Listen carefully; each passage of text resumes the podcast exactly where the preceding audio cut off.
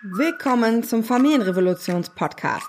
Der Podcast für Eltern, die ihre Kinder besser verstehen wollen, um die Kinder, aber auch sich selber gut durch den Alltag zu begleiten. Ich bin Kati, Sozialarbeiterin, Elternberaterin und erkläre dir, was hinter dem Verhalten deines Kindes steckt und wie du damit gelassener umgehen kannst. Herzlich willkommen zu einer weiteren Folge meines Podcasts, liebe Mamas und Papas. Heute geht es um eine Frage, die viele von euch beschäftigt. Wann ist der richtige Zeitpunkt für das zweite Kind? Ich wollte euch heute dazu mal ein paar Gedanken und Tipps mitgeben. Und zuerst einmal möchte ich aber klarstellen, dass es keine goldene Regel gibt. Es gibt keinen perfekten Zeitpunkt für ein weiteres Kind. Das ist super individuell. Aber es gibt so ein paar Eckpfeiler, die euch vielleicht bei der Entscheidung helfen könnten. Und die wollen wir uns jetzt mal anschauen.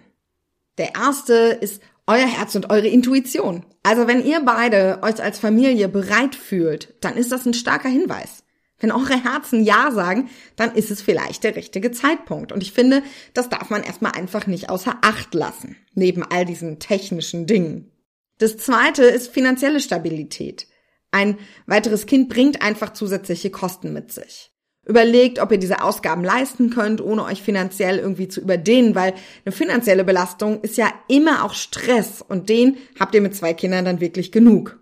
Das soll nicht heißen, dass man nur ein zweites Kind bekommen kann, wenn man irrsinnig viel Geld hat, aber ich finde, man muss schon bedenken, was macht diese finanzielle Belastung mit uns? Wie viel Stress bringt uns diese finanzielle Belastung? Oder ist es vielleicht kein Stress?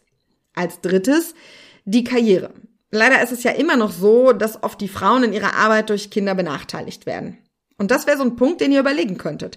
Ist das für euch von Relevanz? Ist es für euch wichtig?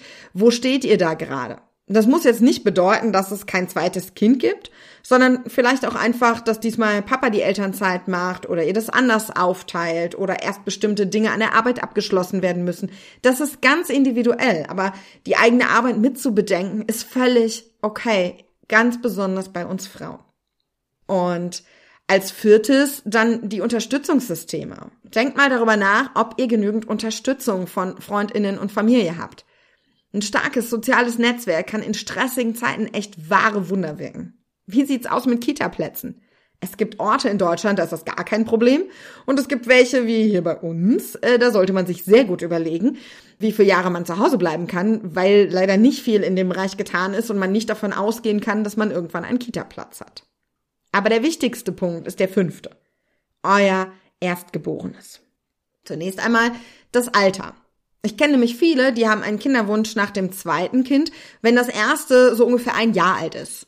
Man hat so das Gefühl, es ist jetzt aus dem Gröbsten raus, schläft langsam besser, wird vielleicht abgestillt.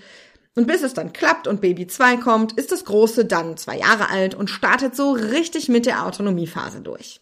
Und dann habt ihr richtig Spaß. Kurz danach sitzen die Eltern dann bei mir in den Beratungen und sind fertig mit den Nerven. Aber das muss natürlich nicht so passieren. Ich kenne auch ganz viele Familien, bei denen ein kurzer Abstand genau richtig war, bei denen es kaum Eifersucht gab oder das große Kind auch nicht so stark in der Autonomiephase gewütet hat. Das weiß man halt bloß vorher nicht.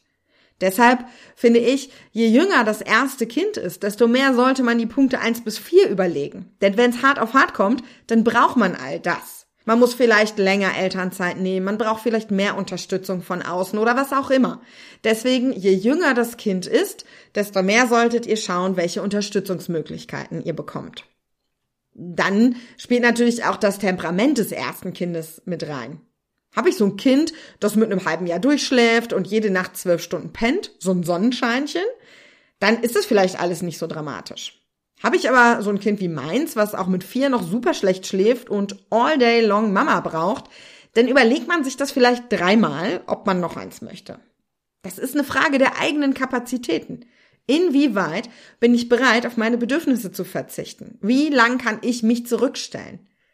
Denn es ist oft nicht so, dass das zweite einfach mitläuft. Es ist einfach ein weiterer Mensch mit weiteren Bedürfnissen. Und es ist völlig okay zu sagen, das kann ich nicht leisten oder noch anders, das will ich nicht leisten. Ich finde, es ist aber nicht nur eine Frage der Kapazitäten von euch Eltern, sondern auch eine Frage der Kapazitäten des ersten Kindes. Und wir tragen da ja auch eine Verantwortung für das erste Kind. Das kann sich ja das ja nicht aussuchen. Insbesondere bei neurodivergenten Kindern, aber auch bei allen anderen, die sehr reizempfindlich sind oder die vielleicht nach der Kita zum Beispiel viel Begleitung brauchen oder sehr anhänglich oder sehr bedürftig sind. Dann wird es für sie nämlich schwierig zu teilen, Zeit abzugeben, Mama abzugeben, Papa abzugeben oder auch diese ständige Reizbelastung auszuhalten. Man muss ja sich überlegen, dann kommt das große Kind aus der Kita nach Hause, möchte eigentlich seine Ruhe, möchte mit Mama spielen und stattdessen ist dann da dieses Baby, was ständig weint, was Mama braucht, was die Flasche oder gestillt werden möchte und das ist eine Belastung für ein großes Kind. Das darf man einfach so nicht vergessen. Und ganz häufig kommt dann eben diese nachgeburtliche Geschwisterkrise. Das ist ein Phänomen, bei dem ältere Kinder die Ankunft des neuen Geschwisterchens als Bedrohung für ihre Stellung in der Familie empfinden.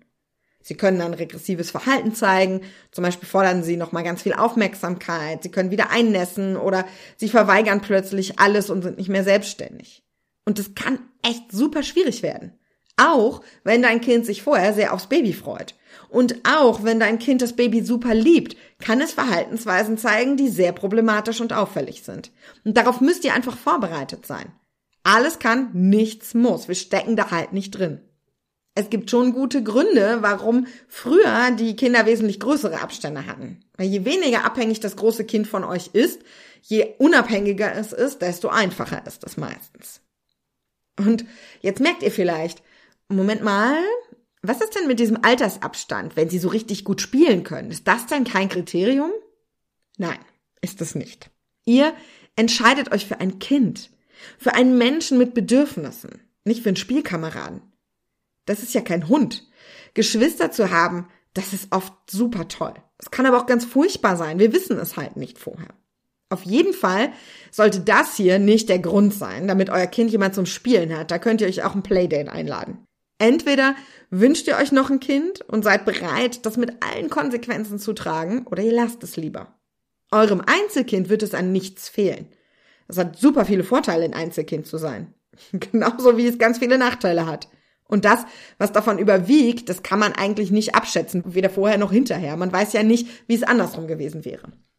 Also macht eure Entscheidung bitte nicht vom angeblich tollen Abstand zum Spielen bereit. Ich kenne Familien, in denen mit sechs Jahren Abstand super gespielt wird, genauso wie ich welche kenne, wie mit zwei Jahren Abstand nur gestritten wird. Am Ende wissen wir also eigentlich nur eins sicher. Der richtige Zeitpunkt ist dann, wenn ihr euch richtig drauf freut, abends keine Zeit mehr zu haben oder wieder mit einem Doppelkinderwagen durch Supermärkte manövrieren möchtet oder irgendwie solche Abenteuer erleben möchtet. Am Ende gibt es einfach keinen perfekten Zeitpunkt. Jeder Zeitpunkt wird seine Herausforderungen und Freuden haben und ihr müsst einfach eurem Bauchgefühl vertrauen. Plant das sorgfältig. Seid bereit, euch auf dieses Abenteuer einzulassen. Viel wichtiger als den richtigen Abstand finde ich, dass ihr euch gut auf die Geschwisterkrise vorbereitet, dass ihr wisst, woran ihr sie erkennt und wie ihr mit ihr umgeht. Eure Liebe und Fürsorge, die werden eurer Familie und euren Kindern immer zugutekommen. Ganz gleich, ob und wann das zweite Kind in euer Leben trifft. Ich hoffe, dass euch das ein bisschen bei eurer Entscheidungsfindung hilft. Denkt auf jeden Fall dran, dass ihr großartige Mamas und Papas seid, ganz unabhängig von einer Entscheidung für ein zweites Kind oder ob es bei einem bleibt. Ich freue mich schon auf die nächste Folge mit euch. Passt gut auf euch und eure Liebsten auf.